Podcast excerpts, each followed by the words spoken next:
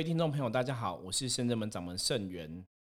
今天我们想要接续最近跟大家聊到的话题啊，我们最近提到灵修跟灵动这件事情。那圣人门本身就是除了象棋占卜之外，就是一个灵修灵动吼这个功法介绍的一个法门。透过灵动啊，除了达到强健体魄的部分，我们也是在这个过程中去养我们的灵气，让我们的灵性能量可以觉醒。那觉醒之后，当然是希望透过累世的灵魂的记忆的回复，让我们知道说修行最后要回到哪里去，哈，我们从哪里来，要回到哪里去。所以在这个过程中，有些朋友就会想到说，哎，那灵动有所谓的认领主，认领主对我们有什么帮助？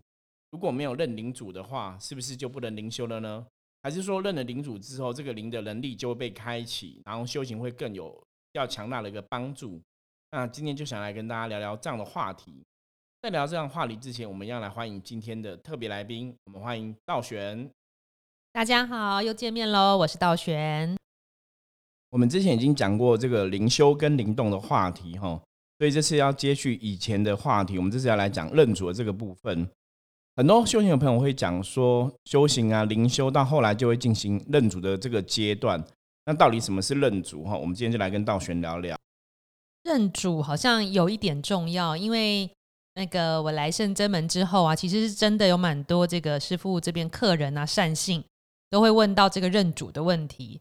他们想说，是不是认主对于他们的修行才能够开启一条光明的路，比较走得久远，然后可以接起天线这样子。不然这是自己好像是麻瓜，是不是有些认主了，就有客人问说，师傅认主了，是不是就可以有灵通力了？我是不是就看得到神佛这样子？对，因为很多人会有这样的误解。就觉得好像认主之后就可以开启天线哦。那我们讲说认主之后开启天线，应该是说认主之后你就可以去知道你要修行的方向。主要在这边，什么叫做认主？我们简单介绍一下这个字哈。认主就是与你的灵主相认哦，灵魂的主人呐。哈，我们讲灵魂的主人或是灵魂的主要的源头相认，主要在讲这个部分。那为什么要知道认主这个部分？认主部分是说。当你知道你的灵魂的主人是谁的时候，换句话说，你也会知道说你是从哪里来。之前我们在讲修行的部分，我们有跟大家聊掉嘛？我们说修行最主要是要知道说，想起来自己是谁，想起来自己是从哪里来，我就知道我是从哪里回去。对，修行要从哪里回去，你要回到哪里去嘛？这是比较重要部分。所以认主比较重要的部分就是说，去了解你是从哪里来。那当然。很多人也问过，说是不是每个人都要认主？哈，像刚刚道玄讲的，说认主的话，也许可以把自己的天线接起来，哈。有些人会想说，是不是灵通力就会增加？对呀。可是基本上来讲，应该讲说，认主主要是你知道你自己从哪里来之后，也许会比较容易帮助你恢复你的记忆、记忆和一些灵性上的过去的能力，这样子。对，因为你恢复了记忆之后，你就想起来以前你是谁嘛。你从哪里来？那以前发生的事情，也许你有印象的话，你灵魂觉醒的速度可能就比较快一点点。对，所以这样子对你的修行，基本上来讲是有一定程度的帮助，没有错。那就我倒选在师傅旁边这么久哈，看有一些善信朋友来认主，我觉得比较有帮助是透过跟他们聊天，他们分享说认主，其实他们是真的修行上会比较有明确的方向。比较不会慌，不会乱，然后会心比较定。因为如果他们还没认主之前，他们相比较的话，会觉得我好像跟这个神佛也有缘，跟那个神佛有也有缘，然后自己常常在修行路上举棋不定。然后当在圣真门认主之后，他觉得就是心很定，然后方向很清楚，目标很明确，然后走的也比较扎实这样子。然后在圣真门这个认主的过程中，其实也是蛮特别的。这是一个非常正式的仪式，要填禀书文。那当然，师傅的善信朋友很多，每一个人的领主其实都不一样。我就看可以请师傅分享他那个善信来认主，他就接过多少神明。我记得最近一个最特别的是那个盘古哦，盘古大帝，对，非常的特别。这能量来的时候，其实周围的人都非常非常有感受。对，因为我们的认主哈。嗯，我们之之后，其实，在一些灵修的课程，像我们以前举办过灵修课程，我们会讲到说认主，什么是灵魂的主神呐？哈，灵主是什么意思？那我这边简单介绍一下，什么叫灵主？灵主我们刚刚讲就是灵魂的主神，灵魂的主人嘛。对，它其实就是你灵魂累世来讲话，你的 DNA 可能跟它比较贴近，这个主人身份比较像什么？他比较像是你工作上的老板，就是你灵魂这辈子的老板是谁？哈，他有这样一个状况，所以你的灵性的修行会跟你的灵主有一定程度的关系。那当然，在灵修的相关法门中，还有什么灵源、灵魂的源头、灵脉、灵魂的血脉，哈，包括你的灵师、灵亲种种的名词。之后我们会在 p a d k a s 的节目一一为大家来分析，哈，解释这些名词是什么意思，那它代表到底是什么？那我们现在来回头来讲领主，刚刚道玄问的说，我们在接领主的过程，哈，因为圣人们的仪式举行是这样子，你要跟你的领主连接的话，第一个首先就是我们要知道你的领主是谁，对。所以我们会经过我们的方法，可能通过象棋占卜，然后来询问神明，查出你的领主是谁。那以前在灵元最早的开始的时候，你的灵魂可能是犯了什么样的错误，或者他发生了什么样的故事，导致他下来人间哈？会了解这个故事的始末哈，然后了解这个状况之后，你才会对你这个领主可能会比较有感觉，因为透过这个以前发生过的真实的故事，也会去唤醒大家的记忆。没错，然后找出你的领主之后，比方说可能是九天玄女，或是像刚刚讲的盘古大帝嘛。知道领主之后，我们就会祈请这个领主降临。那有些时候他们降临之后，他们可能神明就会直接来。那有些时候他可能只是传达一个话语，都不一定哈。这每个领主的做事方法不一样，每个神明做事方法不一样。然后我们会找到相对应的一个信物，跟这个给这个当事人，让当事人跟这个领主有一个能量的连接。对，所以其实有些时候真的领主神明自己降下来的时候，大家如果在场，你是比较敏感的哈，就灵魂的感受比较强、比较敏感的话，其实大家都会有感觉，说哎，袁某某神来了这样子，然后那个能量有了可能真的还蛮强的啊，然后全身充满电啊什么的，我觉得这是一个还蛮有趣的过程啊。就是很多时候我自己跳出来看呐，如果你说没有神，你真的很难说服自己，就是怎么会这样子？你只是做一个仪式，点个香拜一下，让你的身体就变很电。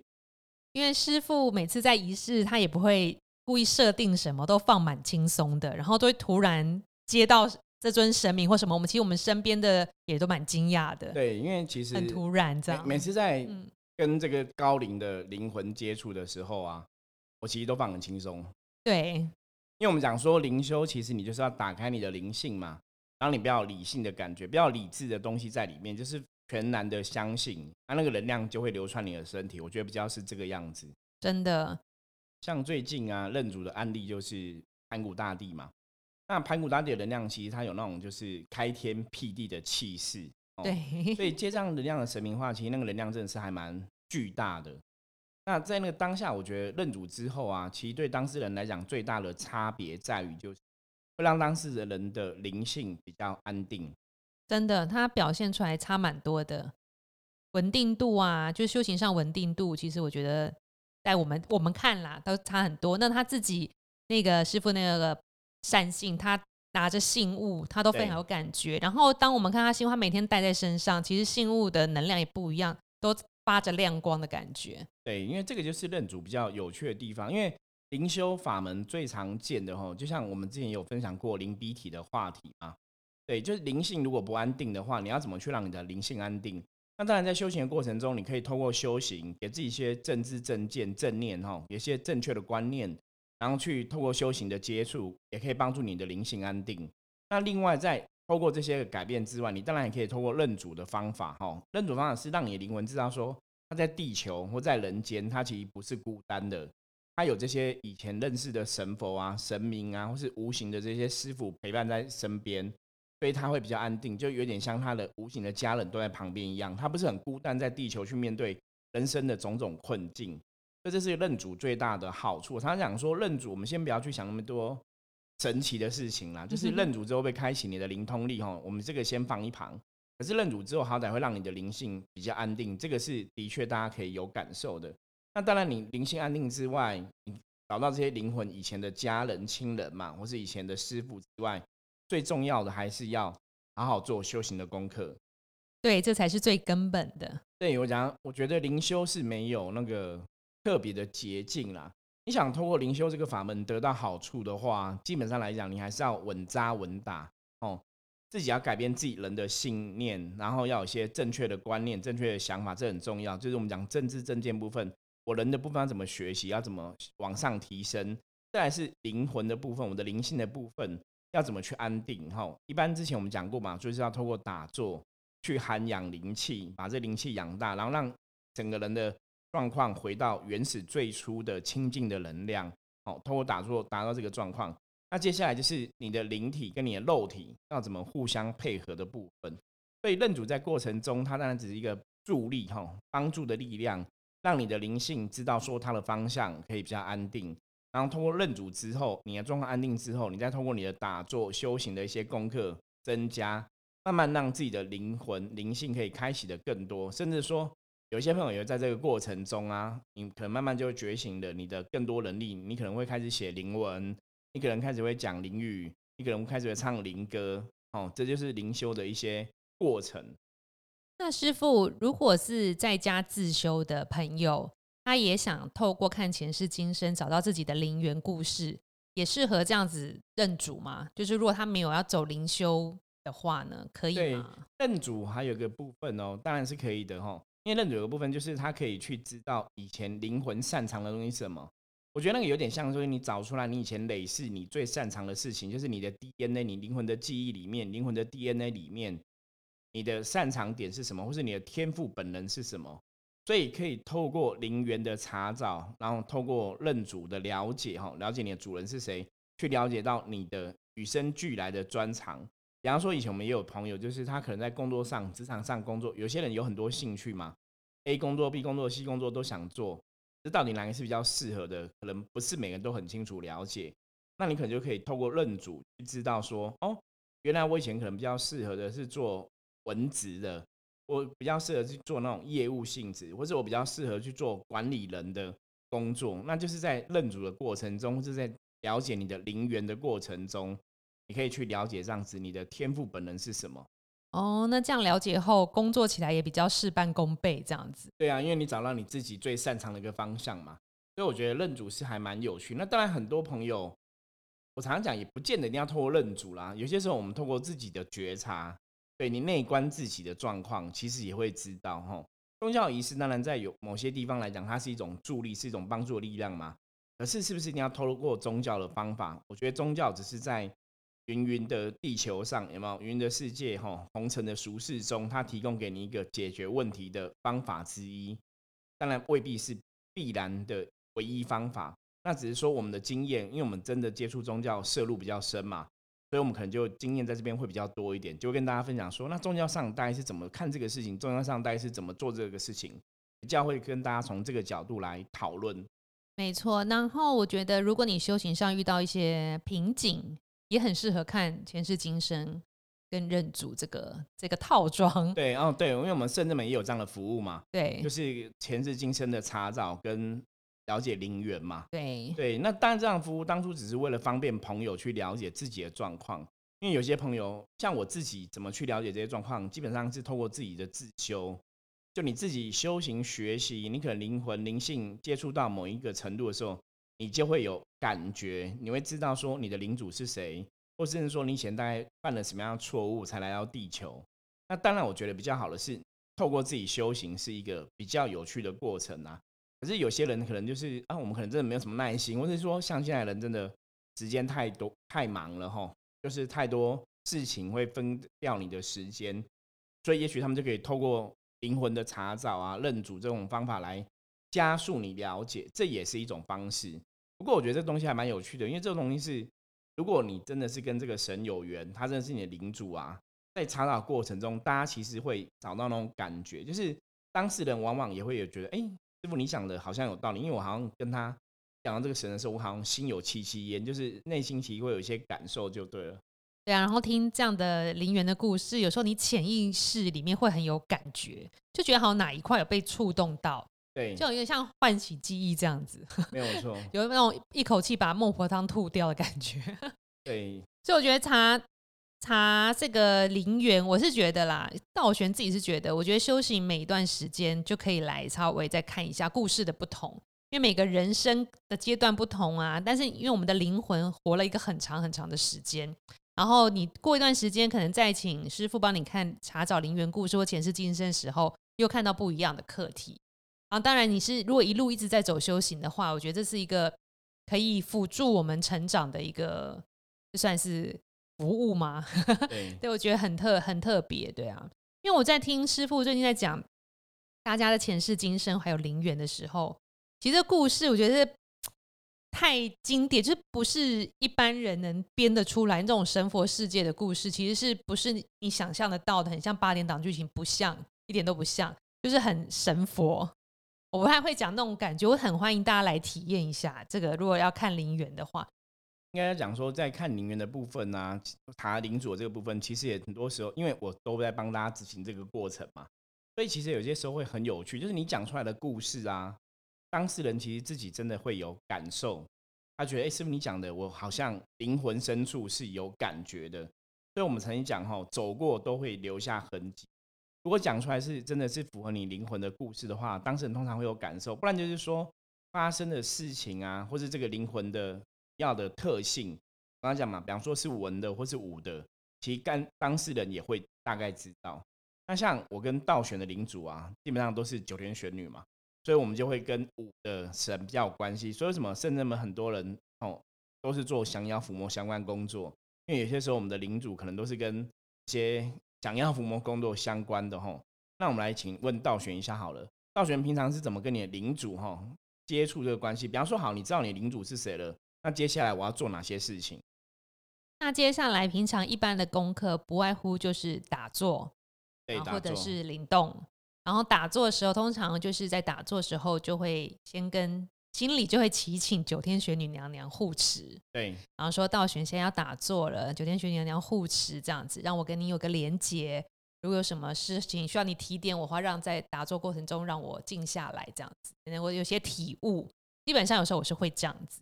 然后另外就是一般就培养感情嘛，跟九天玄女的领主培养感情。然后另外一个方法就是急的时候，急的时候比较像比如说处理客人卡音或什么，突然有时候很急的时候。我会突然感觉到母娘母娘的能量，我就会转身去祈求他帮忙一些事情。因为像有时候在除煞的时候，有时候都是一些神将帮忙，比如我会感觉到飞虎将军什么的。然后有时候特别的除煞的过程中，我会感觉母娘的能量出来，我就会转身唤起母娘，就会请就是先把神神将就是晾在旁边一下。对，有时候因为你是打坐慢慢培养跟领主的连接。所以当在情急的时候，你就会有感觉。然后我也觉得蛮特别，是最近在梦境里面也比较会有九天玄女娘娘的出现。以前比较没有那么清楚，现在就是越来越清楚的。那我觉得很高兴，是可能是因为我跟他连接越来越强，所以遇到他的机会越来越多。道玄在深圳门呢，也有在做一些降妖伏魔的工作，帮大家处理这种中邪卡音的事情，吼。所以基本上来讲，也是跟一些神将连接也比较强烈一点。比方说像飞虎将军啊，然后之前也当过企业的机身嘛。那我觉得这种东西其实就是看每个人的灵的本性去看。因为我们的领主如果是比较偏武的话，其实你本灵的能量就很多会比较在武的方面，所以跟这些比较武将的神明哦相应也会比较容易，会比较快。所以当我们需要去做一些事情的时候，这些武将也会来帮忙。那还是要看到过去哈。灵魂的部分，灵元的部分，你跟这些武将的神明大概有什么样的关系？哈，他们可能是我们无形中前过去的老师师尊，有教了很多功课，所以这辈子在遇到，然后在修行的道路上面来讲的话，他们也会给我们很多的协助。那我想最重要跟了解领主之后啊，就像我们刚刚前面讲的嘛，你可以知道说修行的方向。你可以知道，说我以后打坐练功，可以提醒哪一位神，可以跟哪个神多做连接。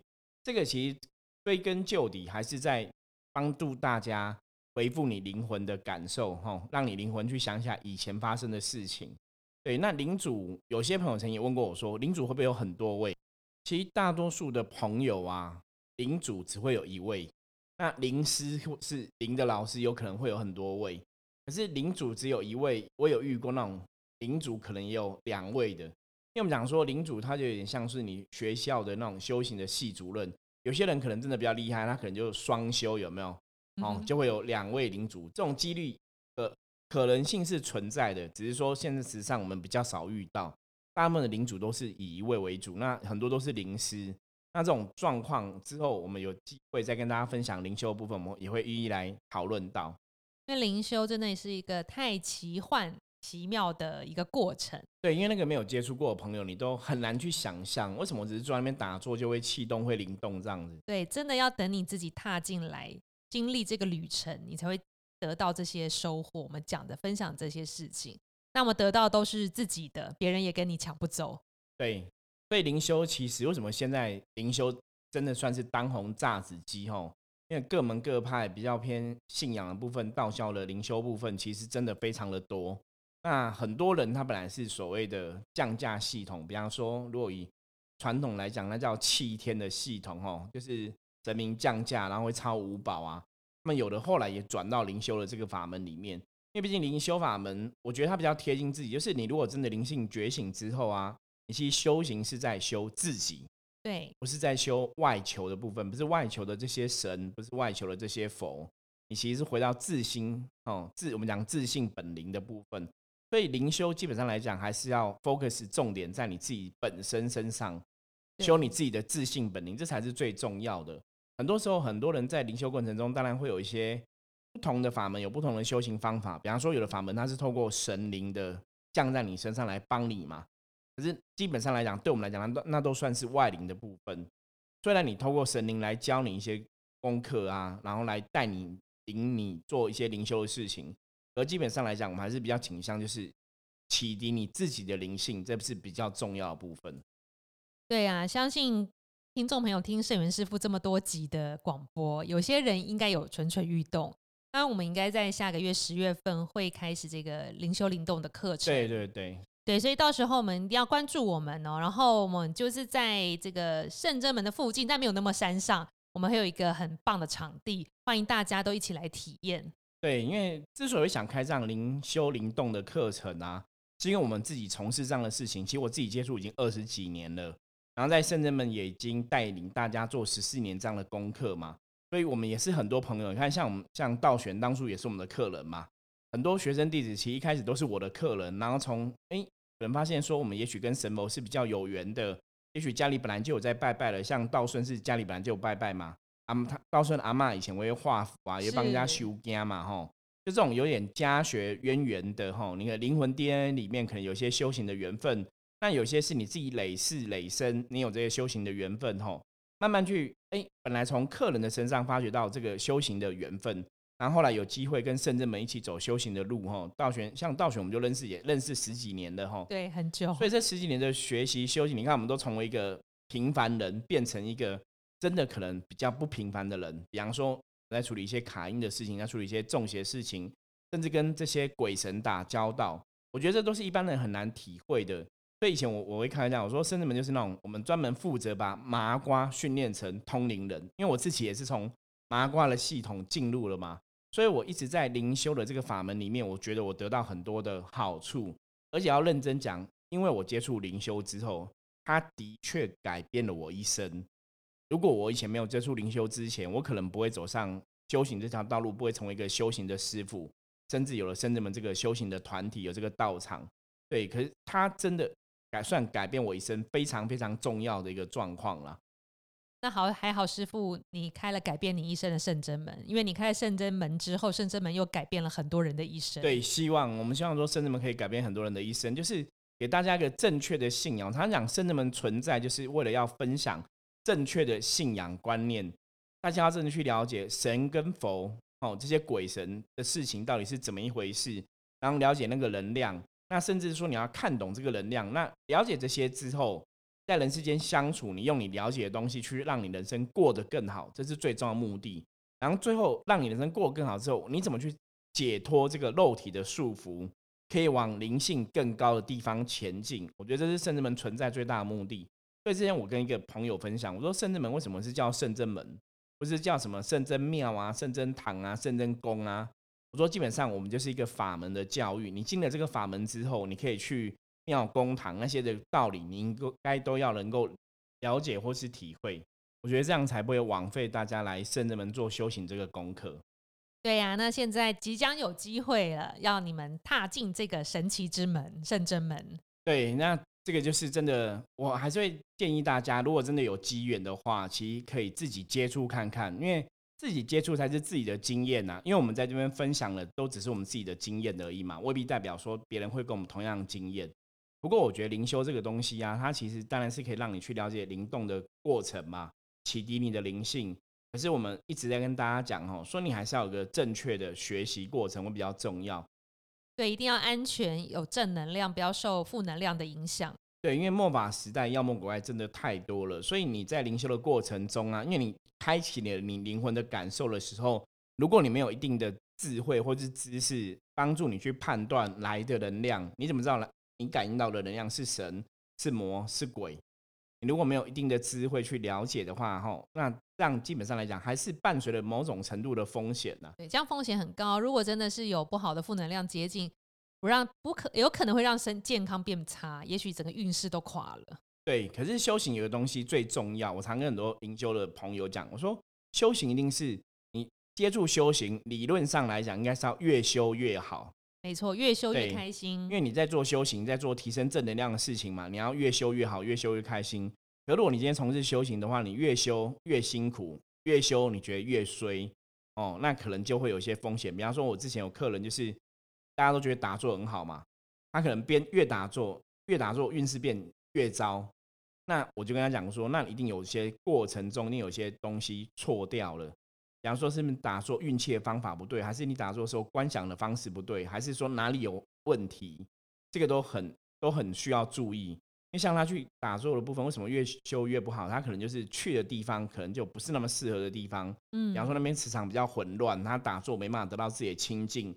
然后打坐的时候，你又把一些不好的气吸在自己的身上里面嘛，吸附在自己的能量里面，所以可能就越修越不好。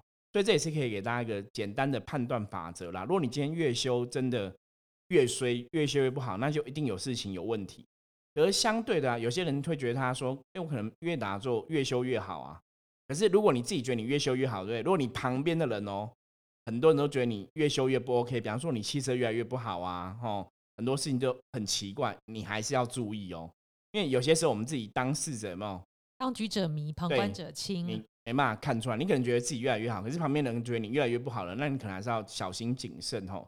所以我常常讲，灵修没有不 OK，不 OK 是人心。只要你的人心是有偏颇的，比方说你特别想要神通，你对神通有寄求，你可能就会因为这样的一个贪吼、贪欲、贪神通的这个状况，让自己灵修走向一个负面的结果。那这是要特别小心跟注意的。对呀，所以十月份如果我们这个有开课的话，欢迎可以来这个跟圣元师傅认识一下。那节目出现过的，可能道行、道玄、道顺、道吉都会在。对，就是我们这些生子们的弟子啊，其实都会在，然后也会一起协助大家。对，会跟大家一起交流一下。对，那大家如果知道我们开课的资讯，可以随时关注我们的资讯栏跟圣子们的网站哈，或是加入我们的 Line，我们也会通知你这样的消息。好，我们今天主要跟大家分享的领主的部分哈，就是以上的介绍。那大家如果还有不了解的话，也可以跟我们讲哈。在这里，我我再帮大家重整一下什么叫领主哈。我说领主基本上来讲，就是灵魂的主人呐，或是灵魂主要的能量来源。在我们人生的过程当中，在灵魂的过程当中哈，你了解你的领主之后，你会有个主要的工作，主要功课是什么哈？可以从领主的部分去查找。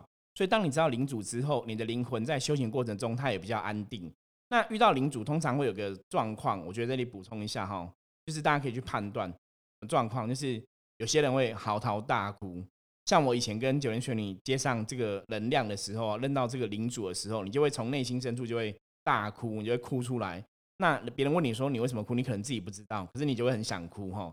我觉得这可能就是无形中可能认到领主，或是认到所谓的灵母哈。那当然是领主还是领母的角色，我们以后可以再慢慢来跟大家分享。那如果你有相关经验不了解的话，你可以来问圣元哦，我们可以帮你判断一下。OK，好，那以上就是今天节目，大家有任何问题的话，欢迎加入圣人们的 Line 跟我联络，或者是 IG，然后也可以看一下我们网站的消息。今天我们就谢谢道玄喽，谢谢大家，我是圣元，我们下次见，拜拜，拜拜。